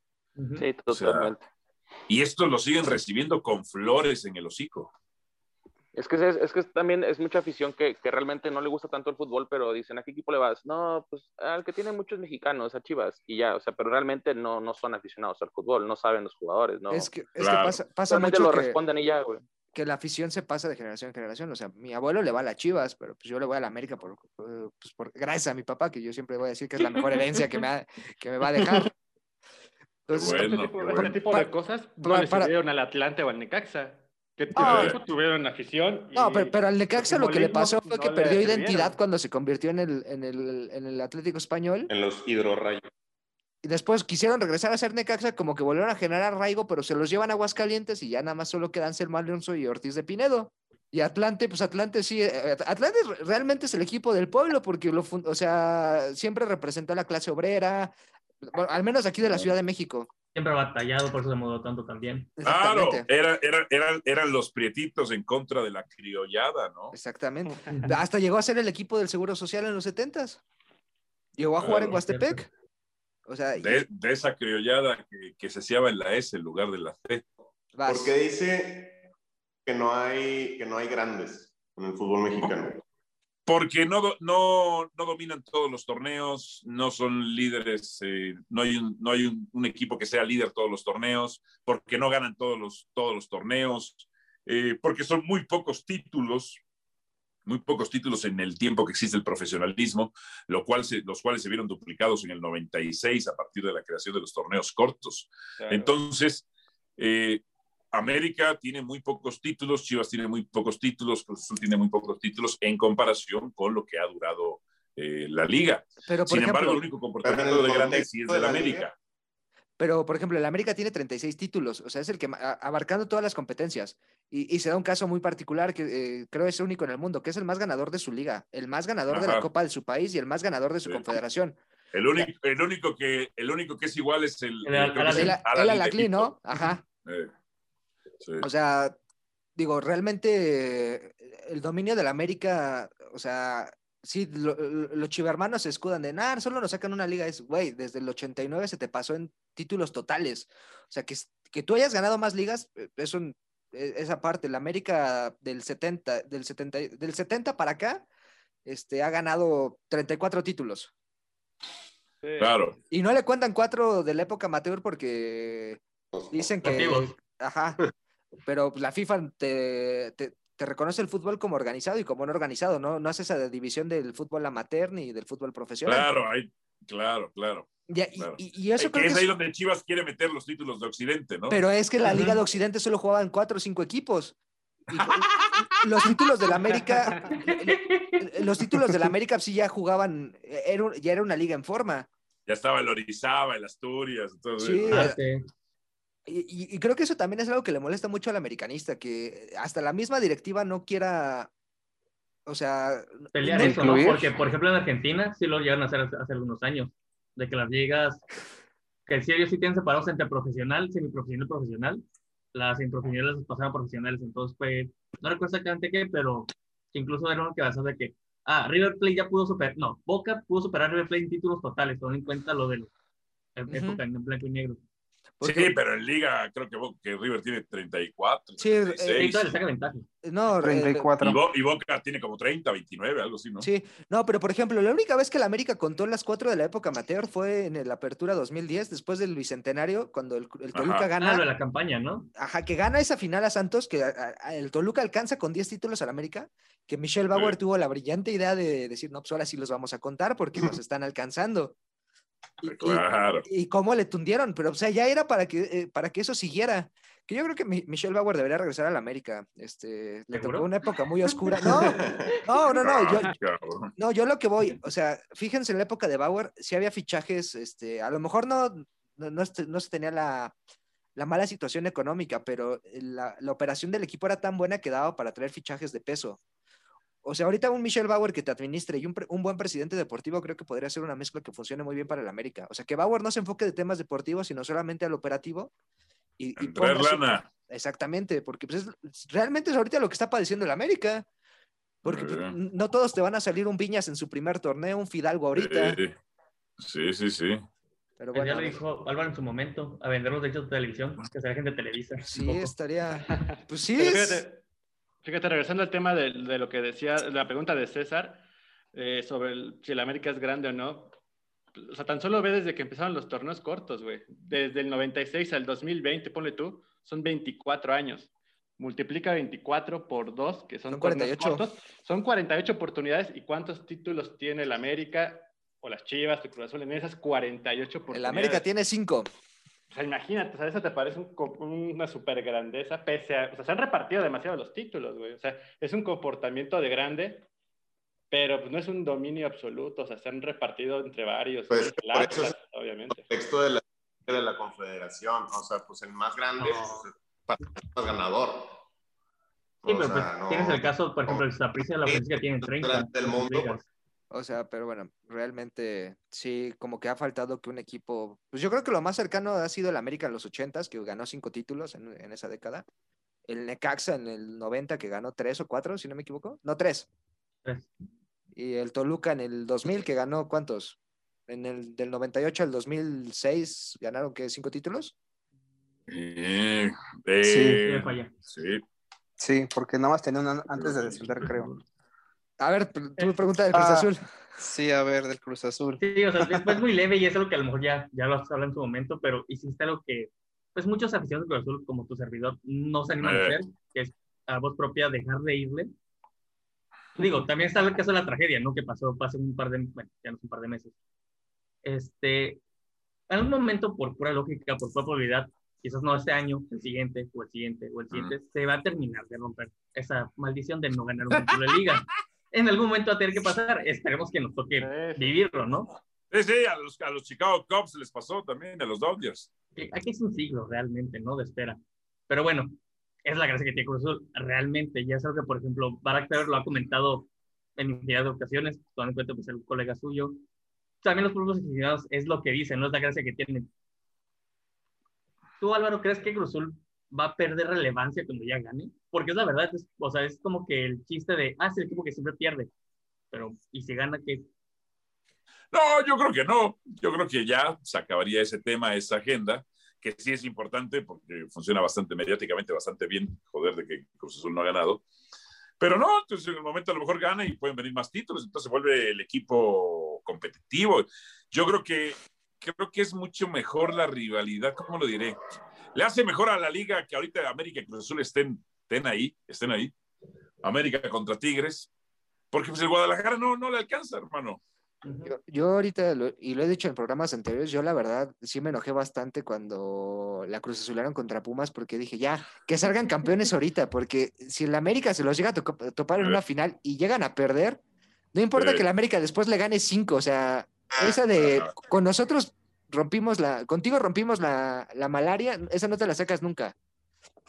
Y, y- Ok. y- y todos están caminando otra vez, entonces va a ser un, un, un, un mayo agónico para, para las dos aficiones. Pues sí va a ser algo. No, este abril está cabrón. ¿Qué sería, qué sería peor? Perder, este, perder la final contra, contra el Atlas o contra el Cruz Azul. contra el Cruz Azul. Porque no hay esa rivalidad. O sea, ahorita nada más tenemos. No, no, no, me refiero, o sea, como al al aficionado. Imagínate un equipo. No, no, yo, yo, yo te estoy hablando como americanista. No, tú por, tú, tú por americanista, güey, pero, o sea, que, tú cómo ves, o sea, Álvaro, ¿cómo ves? ¿A quién, ¿Qué crees que sería peor? O sea, que sería más noticia, que, que el, At- el Atlas por fin fue campeón, el Cruz Azul. O sea, o sea, que ¿con quién dolería más la final, dices tú? ¿Perderla? Ajá, que no sé, que llegue X equipo eh, contra. ¿Qué sería peor? ¿Perder una final contra el Cruz Azul o contra el Sí, o- Atlas? o- que más vergonzoso sería, creo yo.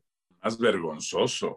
Con Cruz Azul, yo digo, porque con Atlas, Sí, yo, ¿no? por ejemplo, un aficionado de Tigres, de América, es como que, ah, pues, pobrecito, o sea, Yo creo que no me molesta Cruz si ganan. pues, no sé, tampoco creo que sería una vergüenza. O sea, creo que sería más doloroso si es contra Chivas, ¿no? Sí, sí, O sea, sí. Cruz Azul es como el hermano menor de América, pues. Por no decirle hijo. Sí, yo, sí, sí. O sea, no, no, no hay tanto odio deportivo, digamos. ¿Qué tan lejos crees que llegue la selección mexicana en el Mundial de Qatar? Creo que a lo mejor no, va- no, a lo mejor no pasamos de la fase de grupos para como la veo. ¿De plano? O sea, Sí. Ya sin delantero. es que ya Mira, Funes Mori que. ya nos toca de dos, o llegamos al quinto partido o nos quedamos en grupos, porque también nos toca esa. Sí, pues porque desde el 98, desde el 94 México y Brasil han sido los únicos que han pasado de fase de grupos. Eh, En efecto. entonces, ya Italia ya se quedó, Francia ya se quedó. Los últimos campeones del mundo se han quedado en fase de grupos. Imagínate. Imagínate. también. Los últimos tres mundiales, los, eh, los campeones defensores han quedado en fase de grupos. Ok. ¿A quién vamos a recuperar? ¿A Chicharito o a Jiménez? Híjole. No sé, creo que en el caso de Jiménez no, no está tan fácil la cosa. Y de Chicharito, pues no creo tampoco. No trae equipo. Funes Mori, ¿te agradaría como nueve de la selección ahorita en esta situación de emergencia en la que nos encontramos? Mira, no soy fan específicamente de Funes Mori, pero si es necesario, sí. Yo creo que son- es un elemento competitivo que lo tienes que utilizar. ¿no? Que sea como nuestro Marco Sena, que un, un naturalizado potenció una selección. Sí, sí, Pues, sí, sí. Sí, hermano. bueno, este, un mensaje que quieras dejar a nuestro amable auditorio. Si chupen, no manejen. Eso Saludos es- para el titular de este, de este podcast. Este podcast, este, Podcast, podcast sano. Eh, Con si conciencia- no con conciencia social, pues agradecerte Álvaro, un, un gustazo que nos hayas acompañado en esta emisión especial. Por- Muchachos, El- hablaste de todo, arrastraste a los Pumas, a las Chivas y no, hoy no puede ser un mal día y arrastraste al Goyo, que también eso es importante. bueno, bueno, bueno. Y conociste, a, y conociste a Sofía Yunes, la candidata del No, pueblo. no, ni sabía quién era. fíjense. Hoy fue, hoy fue, hoy fue A un ganar, en Instagram. hoy fue, fue un ganar ganar. para todas estas Eso las sí. partes. Má- máximo respeto, Álvaro, y, y muchas gracias una vez más. Gracias, hermano. Los dejo. Saludos. Cuídense Un gusto. Sí, Hasta Un abrazo. Cuídense, muchachos.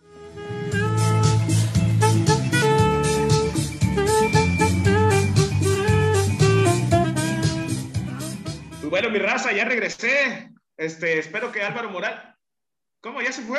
Ya se fue, güey. Dijo que no te iba a estar esperando, que lo tenías harto, que le parece una falta de respeto que lo hayas invitado al programa y le hayas hecho esto. Brujo, estoy ya en tu mente, cagó. brujo. Estoy en tu Cabrón, ¿lo mente, llevaste hasta las celdas, a los borrachos o qué les hiciste, güey? ¿Les hiciste el desayuno? ¿Qué chingados?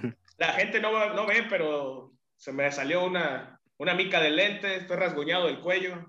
Fue algo muy dantesco, amigos. Pero bueno, raza, pues ya no queda más que los saludos, ya valió madre, así que César, chicharísimo, aquí quiere saludar en este programa tan especial. Pues mira, me gustaría saludar a las personas que muy amablemente participaron, que pues, al ser eh, fieles escuchas o panelistas honora- honorarios, nos han ayudado a crecer bastante. Un saludo para el señor Guti, Guti La Quinta, máximo respeto. Para el señor Lucam García, que igual este, siempre nos está apoyando, dando difusión eh, y tirándonos este, buena vibra. Al, al buen gordito Guzmán, este, se le quiere al gordo. Al cabecismo, que ahí eh, eh, el, el señor Álvaro Morales como que no le agarró su pregunta, pero acá la arreglamos. Al- a, a Moca- a Moncada, este, igual que fiel, fiel escucha. Y sobre todo a María, que le mando un beso, un, besote. Eh, bueno, mi Margo, ¿a quién quieres saludar en este programa tan especial? ¿Quién merece esos saludos tan especiales, amigo? No. Quisiera mandar un saludo muy afectuoso a todas y todos los de nuestros amables seguidores. Bueno, no, que siempre se motivan con mi risa, que dicen que es la más simpática que han escuchado, que vale la pena totalmente escucharla. Y yo no entiendo por qué si se les revientan los tímpanos, pero esa es decisión de ellos. Les mando un fuerte abrazo a todos ellos. Mi Goyito, dime a quién quieres saludar.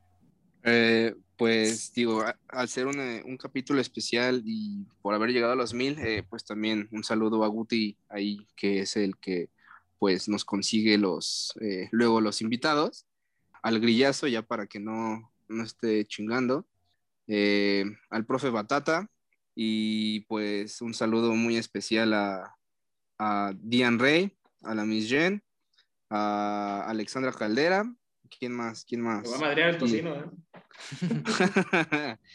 y al, al Spitia, que por ahí me dijeron que sí nos escucha. Sí, sí, nos Creo. Un escucha. abrazo, un abrazo a nuestro hermano Spitia. A ver, mi. Eh, perdón, ver. ¿saben también que nos faltó mandarle saludos al buen Yeyo, que ahí indirectamente nos, Yeyazo, po- ¿cómo no? nos pone en los oídos de la elite de Jalisco cuando se le olvida ponerlo el Warman en sus audífonos y lo, se los comparte a los de su clase? Lo queremos al Yeyazo. Un abrazote al Yeyo. A ver, mi César Cárdenas. Yo pues mandar un saludo Ah, a, pensé que era Álvaro Morales. güey. Y yo también. mandar un saludo al, al Armando, que es un compa mío que también escucha el podcast y pues espero que pues también es su ídolo, el Alvarito. Y pues el saludo a Maleni, que es fiel seguidora de este programa y pues le mando otro besillo. Eh, Y un besillo. Mi Briones, aquí quieres saludar. ¿Hay una persona de Tamaulipas, de tu rancho que quieras? El Briones ya no está con nosotros. Eso es lo que tú no, No, sabías. güey. No, es- güey, los voy a mandar aparte. Aparte. Ah, Está- pendejo. Pendejo, pendejo. Eso se puede cortar. Sí. sí, claro. Eh, después de los saludos del Briones, vamos con el zorrito. Mi zorrito. ¿A cuál de Ahora- muchachas de Guadalajara quieres saludar? Ahora sí, para que veas, los apunté toditos. Mm, Mm. Y le mando, porque es un capítulo muy especial, ahora sí le mando un saludo a Juan Vargas, Varguitas, y a Cepediña, que me mandaron un saludo en la peda el otro día. Eh, saludos, eh, son novios. A Luis Farfán, a Lady Yoda, a mi amigo eh, Luis Mejía, a Pepe Cementero, que también nos escucha, a Edson51 de Veracruz, a, a Tsunami Pix, Pix, muy bien, también al Rompas, que es su amigo, eh, a Cronos, a mi amigo Lepaca, que los ven a cada rato, a mi amigo Ureña. Ah, mira, Ariel me pidió saludos, Alexandra Caldera también, gran tuitera de Cruz Azul, eh, a Charlicito, al Cragnica, eh, a Jefecito Vaca, al Goyismo, a Sir Carrasco, a Red Devil, a Guapo Marrero, al Tarolas, a Benito, que es todo un eh, caballero, Mr. Johnny y arroba Auriel, arroba Uriel. Esos son todos. Saludos a Análisis Rojinegro, un gran podcast. A Panel Rojinegro, otro podcast que pronto estaremos por ahí en un episodio especial. Bueno, Raza, yo sí tengo ahora una lista grande, tan grande como... Vamos a saludar al Discord de la gente, que son los ludápatas de, de, de cajón, al Cobra, al Chingy, a Carla, a toda la bola de güeyes esos que no hacen nada más que estar apostando. Ellos sí, ellos sí mandan buenos picks, no como El Félix. El El, Félix. de la gente- el- el de la gente de bien. de la gente bien. Al Patrick Mijan, ¿sí era así? Ah, Ya no me acuerdo. Mijan, Mijan. Y al Pérez Polanco, Máximo Ah, respeto. a Bobarmanismo, mi fiel seguidor, Tu chavo. No, a Lucam, a, a María Maximov, la chicharísima, que me dijo, ya no me saludas porque me saludas ese, pues me, me madrea, estás viendo que da cabezazos. No, no, es broma, un saludo a María. Y no, y no con la frente. Allá siéntese, señor, un podcast de Tepic. Eh, a, la, a la bagunza, a Batata y a, y a Carlos Hermosillo Cricoso. Y, y al car, güey. Y al Carlos, es que no me acordaba del otro güey. Hijo de la chinga. Al Guti, que, que es nuestro RP, se sientan los invitados, les consigue, nos consigue el- la asistencia aquí. A Víctor Miranda, que también es un seguidor que siempre lo tenemos. Yeyazo, a mi compa Mike Gradilla, a Rafa, al Bora Picos, a, mi compa Ernesto Castillo, a Eduardo Lojos de Gargajo, a mi carnalito Joaquín, que ya nos está escuchando. Estamos llegando a las siete colonias de Tepique, güey. Esto Wow. impresionante. Y a, a mi hermanito el Bajus. Y ¿Tú? a Jen, que siempre escoge las ciudades con las que abro. Por los que no sabían, ahí es la que. Sí, güey, la neta, yo no, Sí. no creía que tuvieras ese conocimiento Sí, tan amplio. ciudades y pues Jen es la que me hace el paro, ¿eh? Ya sabíamos. Entonces, Este, pues un saludo a todos ellos y a todos los seguidores. Digo, no sería el programa de siete horas si decimos todos los seguidores Sí, sí. pero que nos pues, escriben, pero. muchas gracias a todos uno. ustedes. Este, Se me pues, estaba pasando Karen Aida también, que estuvo en un programa también. también a Karen, a Sidney, a, a esta, pues a Majo González, la jefa. A todos los invitados que han estado, desde Pepe del Bosque, el Padre Santo, el Chullazo, Menos- el Diamante. menos el Diamante. Ah, menos. Eh, menos del diamante. Menos con su bigote de ahorita. El, de el Rómbulo. ¿Quién me falta? De, de- el gordo, El gordo. El gordo. El gordo, el, Perrito, Chullazo. el Francis, Jandro. Chullazo, Jandro Adrián, Adrián también. Adrián Arrieta. Todos ellos, gracias por haber este, por formar tiempo parte de nosotros, esto, formar parte de esto, pues ahora vamos por 20 mil y por 2 mil seguidores, ¿no? Sí, claro. Ojalá, Alfredo ojalá. Adame. por Alfredo Adame y por Lupita Jones. Este, y raza, a nombre de todos los panelistas, agradeciendo como siempre en este programa especial que espero les haya gustado. Recuerden que el que le teme el amor le teme la vida y el que le teme la vida ya está casi muerto. Hasta la próxima.